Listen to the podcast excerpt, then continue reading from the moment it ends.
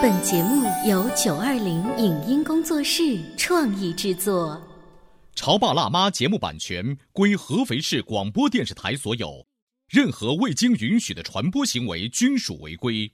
欢迎与九二零影音工作室沟通合作事宜，电话零五五幺六三五零九三五六。你有你的钻石金龟婿策略，我有我的全家海岛游计划。你扛着单反泡妞马不停蹄，我为孩子捕捉成长的美妙瞬间。你忽略我的魅力，我会证明这是谁的时代。你否定我的生活态度，我决定我的人生蓝图。帅哥俊男靠边站，有了宝宝的潮爸魅力更爆发。窈窕美女靠边站，有了宝宝的辣妈魅力更火辣。我是辣妈，不是老干妈，我为自己代言。我是潮爸，不是太阳能浴霸，我为自己代言。潮爸辣妈。本节目嘉宾观点不代表本台立场，特此声明。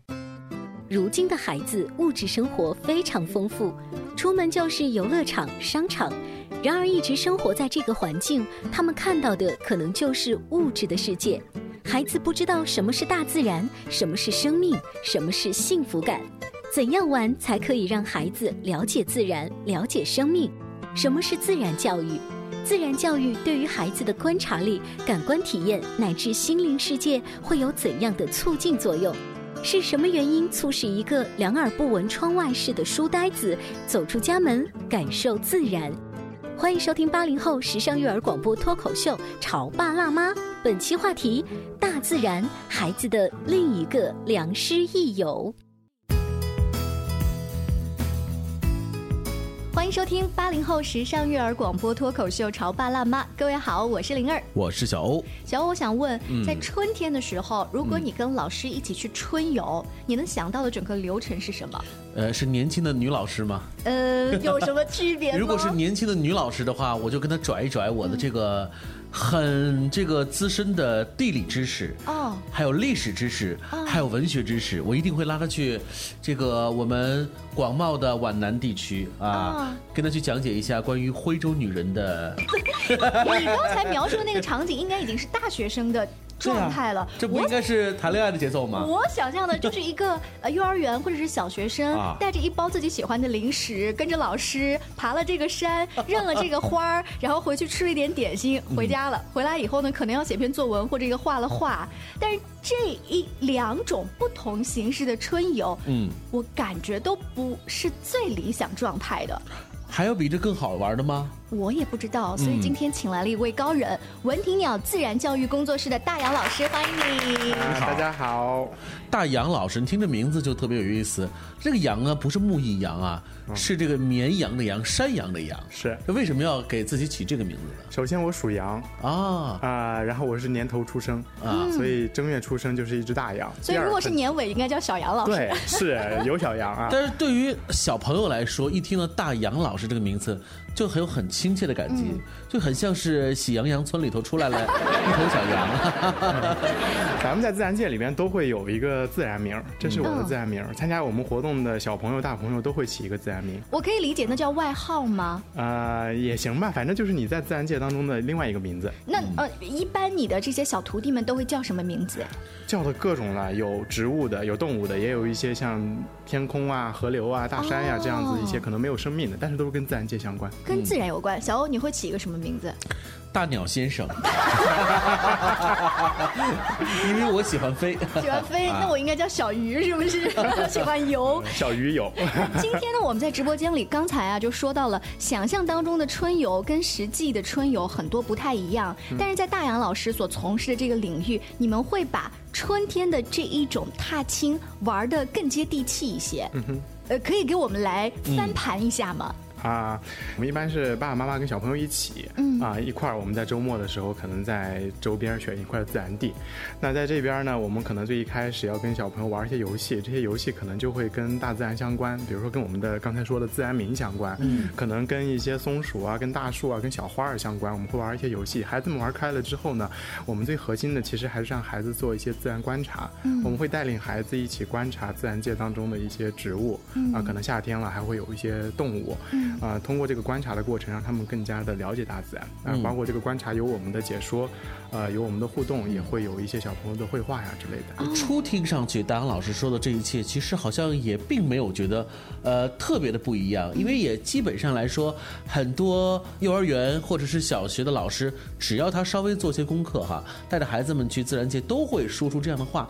所以，我想大杨老师一定会有其他的一些神秘的法宝，嗯，还没有在刚才的这个介绍当中啊体现出来哈。嗯哼啊、因为我们对孩子的介绍啊，我们不是简单的用语言的沟通，我们其实在这个过程当中有一个非常重要的是打开孩子的感官。嗯，所以我们在认识一个小植物的时候，不仅仅是告诉他这个叫什么名字，我们来举个例子吧，比如说春天应该有蒲公英，嗯，对不对？我们拿蒲公英举例子，呃，你们会怎么样让孩子突然对它很感兴趣？蒲公英很好玩的，就是除了它可以吹之外啊，一般他不知道蒲公英的花是什么样子的。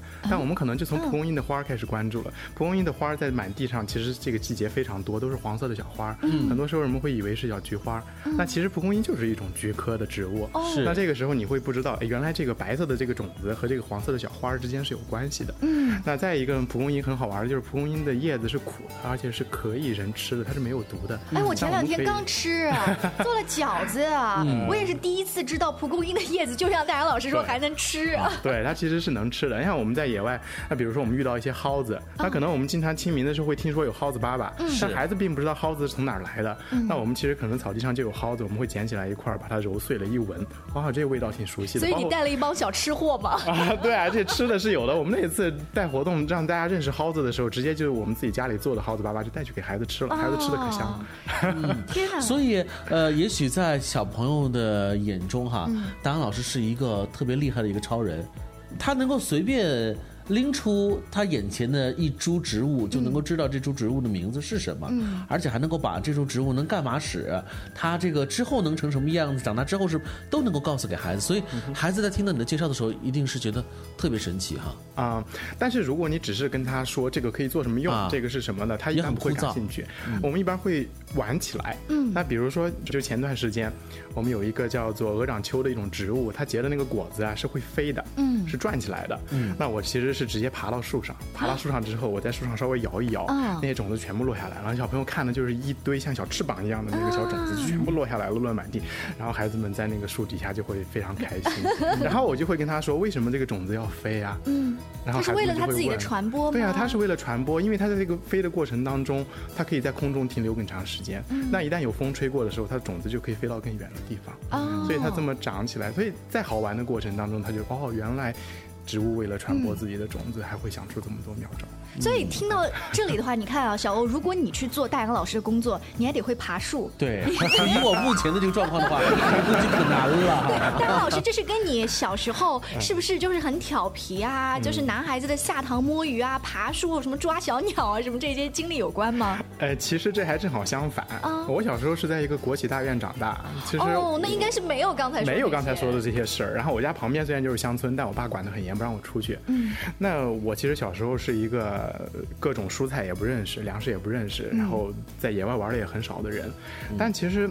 也就因为管的太多了吧，我上了大学之后就开始野起来了。我发现我特别喜欢出去玩儿，嗯，那出去背包啊、骑行啊、露营啊就很多。但是后来也是因为接触到了一些专门做这些自然观察呀、包括自然摄影的老师，嗯，然后紧接着我发现哦，原来原来原来我到每一个地方我看的东西都那么简单呀，原来这些细节上的还有这么多有意思的小东西，我从来没注意过。你说的那个这么简单，我们就是那种那么简单的观光旅游者。就比如说蒲公英，呃，如果对于于我们这些人来说的话啊，那蒲公英那不就是你能找到尽可能多的吹起来？对我们对我来说哈，能够把找到一颗完整的。很大的一颗蒲公英的这个球球能吹起来，就已经是一件快乐的事情。可是在，如果你多懂点知识，像戴安老师那样啊、原来蒲公英还能够之前之后做很多的事情，我可能这种快乐就是来自于你的日常的这种收集和积累哈。嗯，对，所以我们说做我们的老师，一般自然观察是一个非常重要的基本功。嗯，呃，我们的自然观察，当然我也会跑很远，我也有可能会去热带雨林，但是更多的时候，我们是在我们身边的公园。大家可能觉得，比如说这个是季节，可能都去看樱花、看桃花，但是我却觉得草地上非常多大家不太注意的一些小花，它是更加有野生的这个春天的魅力的。然后我们可能就会趴在地上，去拍那些花，嗯去观察那些花，它们和蜜蜂有什么关系？它们为什么会像这样子去开花？嗯它为什么会结出这样的果子？这些就是我们会去探究的。你看这些东西好像在书本上面都不会有，因为对我刚才书本上几乎不可能去介绍一朵神秘的小花，因为教科书级的东西通常都要有指征性和代表性的，嗯而恰恰是这种没有代表性，才是这些地上野花的最本真的特征。对啊。这这，但是问题来了，就是现在的孩子课业压力那么嗯大哈，课本上他又不曾出现。呃，大杨老师，我的孩子跟着你趴在地上研究了那些野花，嗯回头之后呢，他顶多多了一点吹牛的资本，跟他的同学，考试里又不考，有什么用呢？对呀、啊，所以有什么用？这其实是经常父母会关注的问题。是也就正是因为课业压压力大，所以其实现在低年龄的孩子可能对我们更愿意关注一些。高年龄的孩子由于课业压力，就是很少会有机会出来玩儿。嗯，但实际上。um, 很多时候，父母也只是觉得我们只是带孩子看看花儿，呃，看看虫子，了解一些这些东西，就没有什么太大的期待。但事实上，一场活动过来之后，你会发现，孩子在这个过程当中，他的观察能力，他对细节的这个发现的能力，以及对美的这个审查能力，整个的这一些，他表现出的那种快乐，跟大自然互动的快乐，是父母没有发现到孩子原来还有还会有这样的天赋，嗯就好像。看上去他是为了捕捉 A，但其实他锻炼了 B 的能力，也许这个 B 的能力还帮他在课本的就是考试能力上强化了。刚才大杨老师说到一个特别有意思的一点，就是能够锻炼孩子的细节的捕捉能力。我们就拿春天看小野花这件事情本身来讲，野花你知道个头特别的小，而且关键是它长在草地特别的低。如果你要不认真的去发现的话，你很难能够去发现它。它肯定不像芍药、牡丹那样。这么明显和显眼，没错。如果你能够对于一朵春天的不知名的小野花，它的花茎、花瓣，嗯，进行观察的话，这件事情本身对于孩子来说就是细节的训练啊。嗯，而且在大自然当中，我刚才所说到的感官，因为刚才只说到了鼻子闻、嘴巴尝，其实包括我们的声音，我也会带孩子分辨不同的鸟。嗯啊，它的叫声是不一样的。它为什么春天才会这么叫？它冬天为什么不这么叫？哦那为什么不同的鸟儿它们的叫声是不一样的？那包括到了夏天还会有虫子的声音。嗯那再有包括我们的皮肤去触摸，那有的草它是毛茸茸的，有的草它是光滑的。嗯，啊、那有的它是这种菱形的，有的它长得像衣服一样，有的是卵形的，嗯那有的它是黏糊糊的、湿哒哒的，有的却是很干燥的。这一系列感官，只有你真实的处在大自然当中，你才能够感受到。而我们坐在教室里边，我们坐在室内，你我们现在所看到的这个屏幕，它其实都是一个只是一个视觉的感官。嗯而我们要想让孩子更加完整的去成长在大自然当中，这一系列感官对我们来说是非常重要。非常重要。所以节目进行到这儿的话，你大概能够理解大杨老师所传达的这一种叫做自然教育的概念吗？如果给你一分钟的时间，你再要总结一下什么叫做你所倡导自然教育，它大概是嗯，这么说吧，自然教育对我而言是两点。对于孩子来说，我认为在大自然当中。快乐的成长是他们本该拥有的权利，我需要给孩子创造这样的机会。对于大自然来说，因为我们对大自然本身的关注太少，所以也使得我们的生活、我们的一些理念对于大自然其实造成了一些不必要的伤害。那当我们开始去关注自然的这些细微，开始认识你身边的环境的时候，你也会不自觉地跟它建立起情感，而我们的生活方式也会对我们的自然更加友善。嗯，大杨老师介绍到这儿的时候，忽然想起了今年过年的贺岁片，就是这个呃熊大熊二。虽然它是一个老套的这个主题，每年更新，但它今年也跟就是东北的一个马哈鱼，每一年要回游这么一个故事融在一起。它把这个环保啊，这个鱼的故事融在一起，让小朋友们知道了自然的故事。那么这个熊大、熊二和马哈鱼，与我们今天请到的这个大杨老师之间又有什么样的关系呢？我们稍微休息一会儿，广告之后继续来收听《潮爸辣妈》。您正在收听到的是故事广播《潮爸辣妈》。《潮爸辣妈》播出时间：FM 九八点八，合肥故事广播，周一至周五每天十四点首播，二十一点重播。网络收听，请下载荔枝 FM、蜻蜓 FM、阿基米德、喜马拉雅、中国广播以及苹果 Podcasts，搜索“潮爸辣妈”订阅收听。微信公众号请搜索“潮爸辣妈俱乐部”，参与节目互动哦。潮爸到，辣妈，准爸到，育儿专家请。中国内地首档八零后时尚育儿广播脱口秀，陪你一起吐槽养育熊孩子的酸甜苦辣，陪你一起追忆自己曾经的小世界。潮爸辣妈。本节目嘉宾观点不代表本台立场，特此声明。如今的孩子物质生活非常丰富，出门就是游乐场、商场。然而，一直生活在这个环境，他们看到的可能就是物质的世界。孩子不知道什么是大自然，什么是生命，什么是幸福感。怎样玩才可以让孩子了解自然、了解生命？什么是自然教育？自然教育对于孩子的观察力、感官体验乃至心灵世界会有怎样的促进作用？是什么原因促使一个两耳不闻窗外事的书呆子走出家门，感受自然？欢迎收听八零后时尚育儿广播脱口秀《潮爸辣妈》，本期话题：大自然，孩子的另一个良师益友。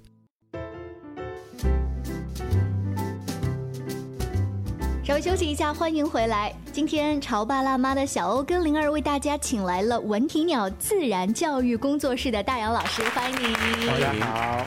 大杨老师呢所主张的自然教育，刚才他大概说了一下：一是鼓励孩子们接触自然，这样呢，整个调动我们生命的各种感官之后，其实达到一个人与自然的平衡。二呢，其实通过这种接触，是在反思，就是我们到底有没有爱护自然这件事情。为什么刚才呃灵儿要提到这个今年贺岁片的这个熊大熊二的故事呢？是不是因为这个故事当中有和自然？相关联是啊，故事里的光头强小的时候，每一年跟爸爸都看这个马哈鱼洄游。嗯，但是等他长大之后，忽然发现有一天这个马哈鱼不洄游了。其实去探究的过程当中，才发现原来被垃圾堵塞的那个河道，马哈鱼就没有办法，就是努力过回来生小宝宝了。那看的过程当中，你看那么多南方的孩子是不了解什么是马哈鱼的 啊，看完了自然知道了。嗯，所以这个片子还有环保的。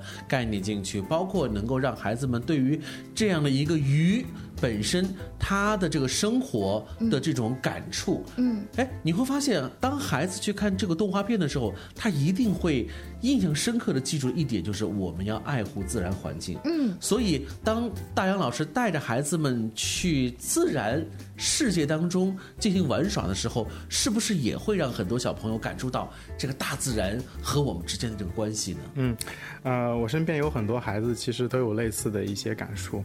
嗯，就比如说我们在观鸟的时候，我经常会把鸟生活的环境跟这个鸟儿结合在一起。为什么这个地方会有这么多鸟？嗯，那我们看起来好像，比如说在南雁湖，为什么南雁湖的鸟会比其他的湖边的鸟多呢？并不是南雁湖真的它的面积有多大，而是因为南雁湖它湖边周围的这个软的这个地面并没有被硬化。我们人类比较喜欢的那个湖面，可能是我们很容易就接近了湖水，然后旁边可能被水泥坝给接近了。但实际上那样的生活，我们看起来很干净那样的环境，但实际上并不适合鸟儿生存。而只有你了解了鸟儿生存的环境，你在规划建设的时候，把这一些给它保护好，那更多的鸟儿才会回来。所以这就是为什么我们要在城市当中尽量的去呵护湿地环境的原因哈。这种软软的湿哒哒更适合这些大自然的精灵们他们的生活。你看起来它好像是泥糊糊的，但实际上它很重要。就是那个泥糊糊的感觉，你带着那些城市的孩子去的时候，你有没有发现他们特别爱干净，不愿意去？呃，有遇到过。我们在皖南做的一些营期，其实有这样的情况。我们在草地上，包括我们在公园里面，也会鼓励孩子们把鞋子脱了、袜子脱了，我们就用我们的脚来感受一下这个泥土和草地。那有的孩子就会没问题啊，他就很放得开；但有的孩子就是不愿意脱鞋，不愿意脱袜子。那这个时候我们会鼓励一下他，包括我们自己会显示出我们在上面很好玩。哎，这个地方原来是凉的，这个地方原来是热的，这个地方有点水，这个地方是干的。这个地方是硬的，因为我们自己啊，潮爸辣妈在组织一些这个户外活动的时候，也发现我们鼓励爸爸下塘里面去插秧，然后宝宝呢可以在旁边给他们加油。没有想到有的孩子说：“爸爸，我也来！”裤脚一卷就下去。有的孩子你怎么劝，在旁边都不愿意下去。啊，那是因为他日常生活当中啊，他的爸爸妈妈就很少让他接触这种大自然。嗯，对，至少很少用这种特别赤裸的方式去接触大自然。当然喽。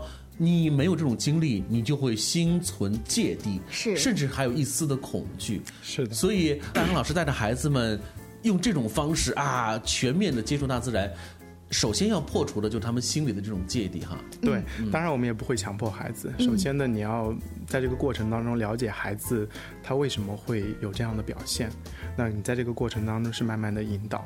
啊、我举一个例子，就是我在带一个小男孩，他其实学习成绩特别好，语言表达也特别优秀，但是他在户外胆子非常小。嗯那我们去一个很浅很浅的小溪里边玩水，他却不敢，啊、他就急着要回到我们的住宿点，嗯他妈妈也就说了算了吧。然后我看到这个，我觉得很可惜，我觉得，呃，三年级大的孩子如果没有在小溪里边玩的话，我觉得很可惜的事情，我就过去找他，我说，那你一直拉着我的手，我就拉着你，我们一块儿到小溪里边去，怎么样？那放心吧，我说那个水不急，你也不会在里面摔倒。然后我说你如果这一次不下去，你你以后可能一直都不敢哦。嗯，然后我就这么鼓励他，他妈妈也鼓励他，他后来就愿意了，然后就跟我一起走到了小溪里边。后来然不愿意上来了吗对他，他玩的很开心，他会发现，哎，一开始他觉得冰冰凉的，但是站时间长了，他会觉得这个水在自己的脚上冲刷是很舒服的。嗯那后来他在那水里边去观察石头里边那些小鱼，他在找的时候，他也很开心。嗯那最后那一次其实对他来说是一个很大的挑战，但是他也同样，呃，有非常大的收获。嗯，呃，脑补一下画面，这个孩子本身学习成绩就很不错，对在下一次的作文表达，甚至是一年两年之后，他甚至有可能会写一首诗，说那个溪水穿过我的脚丫，这个凉凉软软的这种感觉，诗人就是这么来的。我一直坚信啊，呃，如果我们人人身上都有一些天线的话，当你还是个童年时期，你身上天线一定会更多。嗯，你的触角会特别的多，而且很敏感。所以在童年时期，我们能够尽可能的接触到更多应该属于我们的自然的信息，嗯，那简直就是一件很幸福的事情。当我们成了年之后，很多。这种触角和天线已经慢慢的被拔除了，我们人就会慢慢变得越来越看上去很成熟，但是其实是很木然了。所以现在的我们再去接触大自然，远没有孩子的那个时候那种欣喜。嗯，呃，但只要自己愿意去接触，其实也有很多大人，因为有有一些比较年轻的一些大人啊，他会跟我们说啊，你们带的这些活动就是鄙视我们没有孩子的人，为什么我没有孩子就不能去参加你们的活动？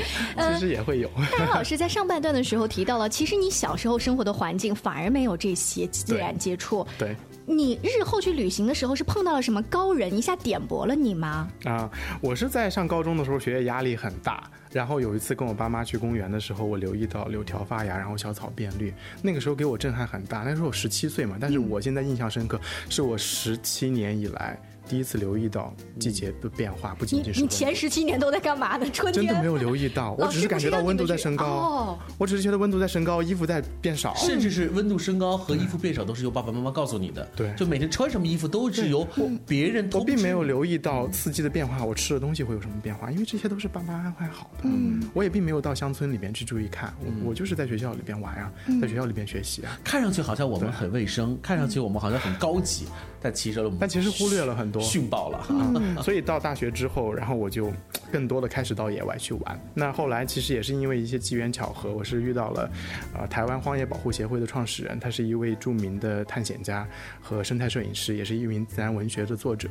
呃，我接受了他的一些自然教育，还有自然观察的一些培训，然后其实那个时候给我的触动非常大。嗯，然后我就更多的我自己也买了相机，买了望远镜，嗯、开始去观察我身边的这些动植物、这些生命。你刚才提到了几样小工具，对于喜欢自然观察的人来说，那是一个装备。没错，装备党要照相机，然后望远镜，甚至小一点的还叫有个放大镜，对不对？对啊，你会准备这样类似的套餐给你的小学员们，然后让他们开始慢慢觉得，嗯，我是一个小小的野外探险家吗？嗯，如果是我们观鸟课的话，我们是一定会准备望远镜的。啊，观鸟课会有单筒望远镜大的，然后双筒望远镜小的，看不同的鸟类用不同的望远镜。那我们其实，在带孩子观植物的时候，其实很重要的，我们不需要用到特别高深的一些设备，我们很重要的会给孩子提供纸笔，让他们做自然笔记。嗯，其实绘画就是最好的观察。当你想要把这一个你观察到的事物画下来的时候，你就会对它的细节有更多的一些留意。所以我们现在一直在对孩子在做一些自然笔记的这个理念的导入。嗯，因为我们有的孩子画了很多的这些自然笔记。真是，我来考一下，大姚老师肯定知道答案。小欧，你知道春天遍地都是的油菜花，油菜花的花蕊有几个那个蕊心吗？哎呀，我还真不知道，我甚至是从来没有意识过去数这个蕊心，我干嘛数这些？嗯啊，如果不是大杨老师刚那么一说，我还真是忽略。我儿子在去年春天的时候也是去画画写生。美术老师特别强调，你们观察一下油菜花中间有几个那个树的小条条啊。其实他跟大杨老师的思路是一样的，孩子在观察又要把它落实下来，不管用文字还是用画笔，你就是在仔细的那个过程。你说这太对了，这如果让我去画这个油菜花的话，我可能只能画出一坨坨的这个黄黄黄的一片，这种朦胧当然那是。写意画。是写意画，但是如果你让让我真的去用特别直观和细微的方式去描绘出那个油菜花到底长什么模样，嗯我们虽然大人都年年都都看，但是我们年年都忽略了。但实际上你在看油菜花的时候，你会发现很多小青菜长的花也是那样的。哦你会发现萝卜长的花也是那样的，都是不过颜色有不同，因为我们所吃的大部分的食物都是十字花科的，哦它们都是有四瓣的花瓣，那个叫十字花啊，十字。花科，所以我们吃的白菜呀、青菜呀，还有油菜呀，嗯其实都是一样，包括萝卜，它们长出来的花都是类似的，只不过有的是白色，有的是黄色。啊，你看，听大安老师这样子一介绍的话，你就会有一种。直播间待什么待呀？赶紧跟着他到外面踏青去，而且要把鞋子脱掉，踩在草地上。我还记得我们之前请到了一位儿童推拿养生方面的老师，他提到春天要鼓励小朋友多跟大自然接触，有一个很好的方法，就是让他们把鞋子脱掉、袜子脱掉，踩在草地上，这样可以接地气儿，对不对？嗯，没错没错。所以呃，你们也会让孩子们用这种方式来进行吗？对，我们会有，但是当然也会看有一些场合了和以及我们课程的需要，并不是每一次出去都一定要这么做。那不同的自然教育，它的这个理念啊，包括细节的课程，还有呢，我不可能每一次都让小孩跟着大杨老师后面，那他更多的时候可能还是跟着爸爸妈妈以及他独立学习。我们要如何运用从老师那儿学到的小方法，自己回来再运用呢？希望在以后的节目当中都可以继续请教大杨老师更多关于育儿的一些精彩故事和经验分享。大家也可以持续关注我们的节目，在微信公众号里请搜索“潮爸辣妈俱乐部”。下期见，拜拜。再见。以上节目由九二零影音工作室创意制作，感谢您的收听。